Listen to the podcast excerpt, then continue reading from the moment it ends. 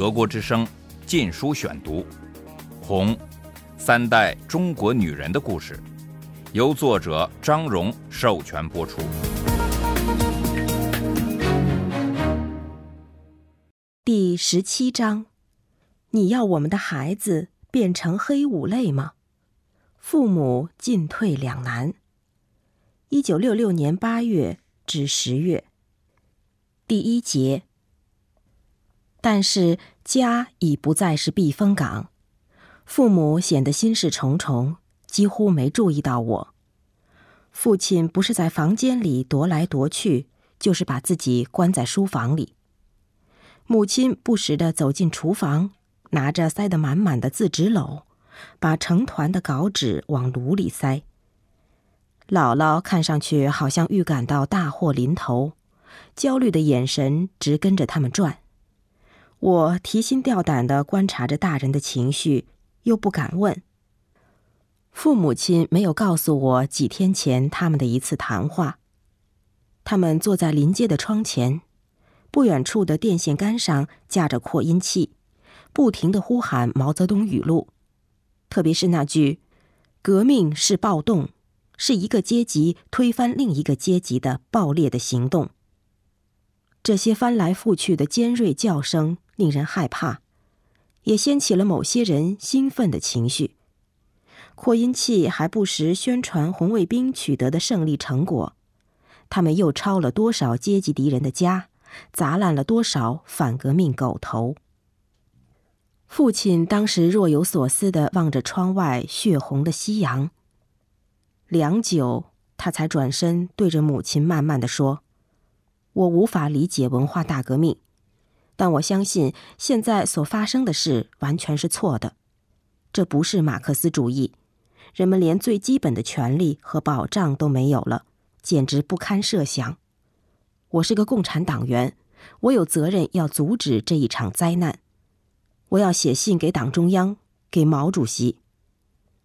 在中国，除了向领导者上诉外，没有其他影响政策的管道。现在又只有毛泽东可以改变局势，父亲只能向毛上书。母亲的经验告诉他，这样做非常危险。过去上书的人大多受到打击报复，还累及全家。但他一声不响，两眼盯着远处被夕阳染红的天空，竭力压抑自己既担心又生气又有怨说不清的复杂情感。最后，他说：“你这不是飞蛾扑火，自取灭亡吗？”父亲答道：“这是场不寻常的整人害人的大祸，不知又会有多少人要遭殃了。我不能眼睁睁的看着火烧。”母亲提高了嗓门，满是怨气的说：“好吧，好吧，你不要你的命了，你也不管你的妻子，这我知道。但是你想过我们的孩子没有？”你要是倒了霉，他们就是狗崽子。你要我们的孩子变成黑五类吗？父亲沉思了一会儿，说话了，像在对自己说：“没有人不爱自己的子女。知否新风狂笑者，回头犹看小乌图。吃人的野兽尚且如此，何况人呢？但是共产党员不比一般人。”还要想想别人的孩子，这么多被整的人，他们的孩子怎么办呢？母亲站起来走开了，他知道父亲已打定主意，再劝也没用。当他独处时，才抽泣起来。父亲开始写信了，他一遍遍的打草稿，又揉成团重写。他平时就认真的很。一个字，一个标点都要推敲半天。现在写这封信给毛泽东，更是非同小可。不仅要准确的表达他想说的话，还得小心翼翼的措辞，尽可能减少潜在的，特别是可能祸及全家的后果。换句话说，他的批评不能叫人看出是批评，他得罪不起毛泽东。父亲早在六月份就开始考虑写这封信，那时省里抛替罪羊的浪潮已经掀翻了几位他的同事。从那时起，越来越多的迹象显示，他自己也将要成为替罪羊。一天，我母亲在市中心一个显眼处看到一张大字报，上面指名道姓说我父亲是四川省文化大革命的头号反对派。大字报上面主要批评的是两件事：一是去年冬天他抵制发表姚文元的。评新编历史剧《海瑞罢官》，而此文是毛泽东发动文革的号角。二是他起草四月意见，力图把文革局限在纯学术讨论范围内。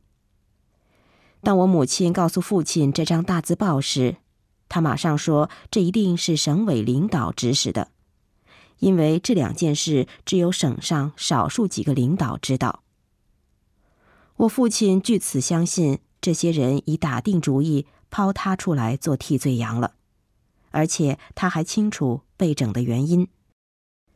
当时成都各大学的学生开始把斗争矛头指向省上的领导人，中央文革小组传达给大学生的讯息比中学生多，他们告诉大学生说，毛泽东真正目的是打倒党内走资本主义道路的当权派。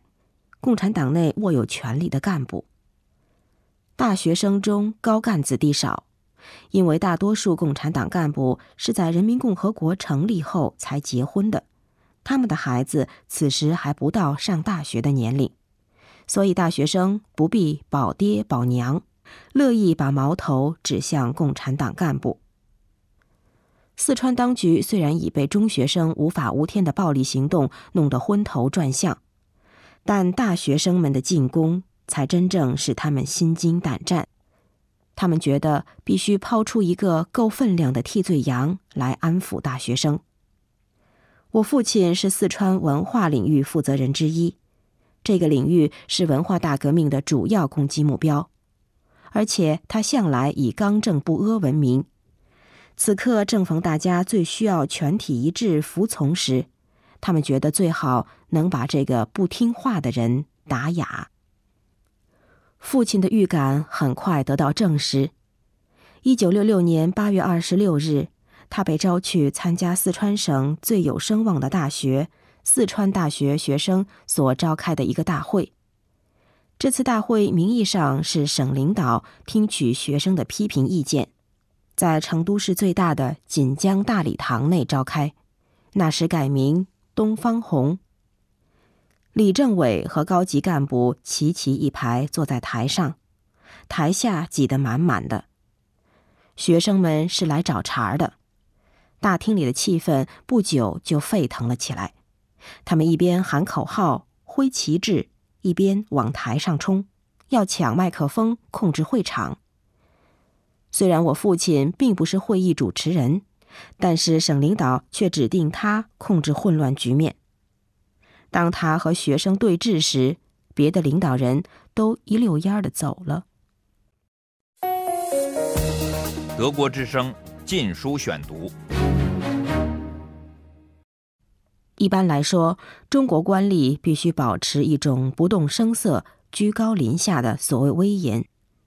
但我父亲却像个学生一样跟年轻人对吵：“你们到底是受过教育的学生还是流氓？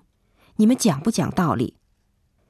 可惜他的真诚无官气，并不为学生所欣赏，反而招来更多反对的口号声。事后，大字报、大标语马上攻击他是死硬顽固的镇压学生运动。这次大会成了四川省文化大革命的里程碑，四川大学红卫兵组织因此得名“川大八二六”。此后，八二六派成了四川省文革两支主要势力之一，徒众有数百万之多。就在这次会议后，省上领导规定，我父亲在任何情况下都不得离家，理由是要保护他。我父亲明白。他是先被故意抛给学生当靶子打，后又被软禁在家。他马上把这些遭遇加进给毛泽东的信里。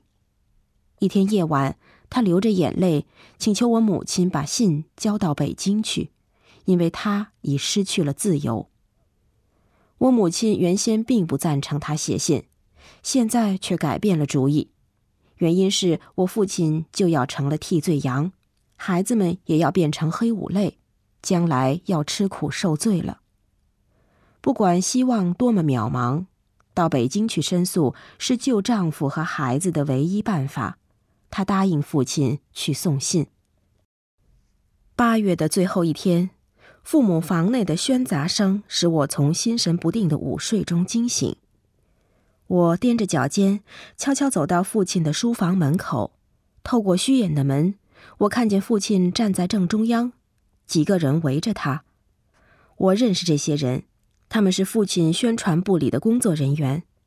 此刻看上去，个个表情严厉，失去了平时的笑脸。我听见父亲说。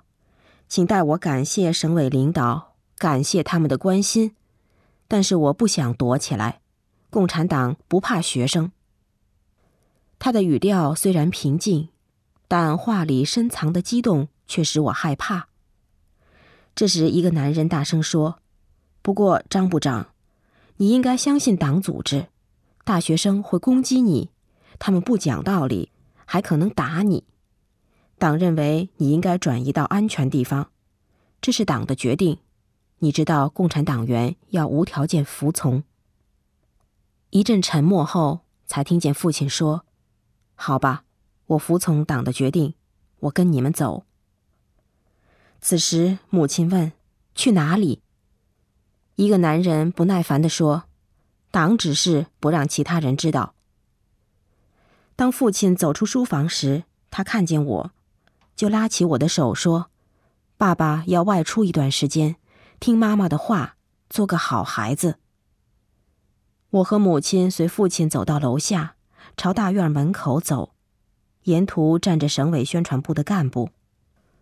我的心砰砰乱跳，双脚就像踩在棉花堆上。父亲看上去激动不安，他握着我的手，我感觉到他在颤动。我伸出另一只手抚缩他的手臂。门外停着一辆汽车，车门打开着，显然是在等他。车里坐着两个人，一个坐前排，一个坐后排。母亲的脸紧绷着，但看起来并不慌乱。他注视着父亲的眼睛，说：“我一定去北京。”父亲没有搂我，也没有拥抱母亲，就上车去了。中国人通常不在公共场合里拥抱、亲吻，即使是在非常时刻。当时我不知道父亲被隔离了，只听说这次行动是保护他。我那时才十四岁，还不懂得洞识这个政权的虚伪手法。他们需要虚伪，是因为没打定主意拿我父亲怎么办。大多数像这样的带走人都不是由警察办的，来的人都是父亲部里的下属，凭的是省领导一句口头命令。父亲刚一离开，母亲就把几件衣服塞进一只提包，说他要到北京去。父亲的信还是草稿，写得很潦草，满是涂改处。看见来人时，他加了几句话。就把信匆匆忙忙塞到母亲手里。姥姥紧搂着四岁的弟弟小芳哭了起来。我说：“我陪母亲去火车站。”我们已没时间等公共汽车，于是跳上一辆脚蹬三轮车。我又害怕又慌乱，母亲也没向我解释前因后果，她看上去很紧张，心事重重。当我小心翼翼地问他发生了什么事时，他只简短回答：“到时就会明白。”我想他一定是觉得太难解释清楚了。我也习惯了大人说我太小，有的事理解不了。母亲似乎在集中精神思索下一步该干什么，我也就不打扰她了。我没有看出来的是。她自己也正努力想从这团乱麻中理出头绪来。就这样，我们沉默而紧张地坐在三轮车上，手握着手。母亲不断回头张望，他知道省当局是不准他到北京去的。母亲让我陪她，就是担心可能出事，我好做个见证。到了车站，他买了张硬座票，乘下一班车赴北京。由于第二天凌晨才发车，我们就坐在一间大棚子似的候车室的板凳上过夜。我蜷成一团靠着他。静静挨过这漫长的一夜。在车站前的水泥地广场上，有几盏没有灯罩的路灯挂在木灯杆上，发出暗淡的光，映出地面上的一滩滩积水。那天上午刚下了一场雷雨，我只穿了件衬衫，现在冷了，母亲就用她的雨衣把我包起来。夜深了，她要我睡一会儿。我因太困，头倒在她膝上，就迷迷糊糊的睡着了。朦胧中，我感觉到他膝盖在抖动，把我摇醒了。抬起头来，只见两个身穿戴帽雨衣的人站在我们面前，正低声说什么。我仍睡意朦胧，听不清楚他们的话，也看不出他们是男是女，只听见母亲平静克制的声音。那我就喊红卫兵。那两人沉默了，相互低语一阵，才走开，显然不想引起别人的注意。德国之声《禁书选读》，《红》，三代中国女人的故事，由作者张荣授权播出。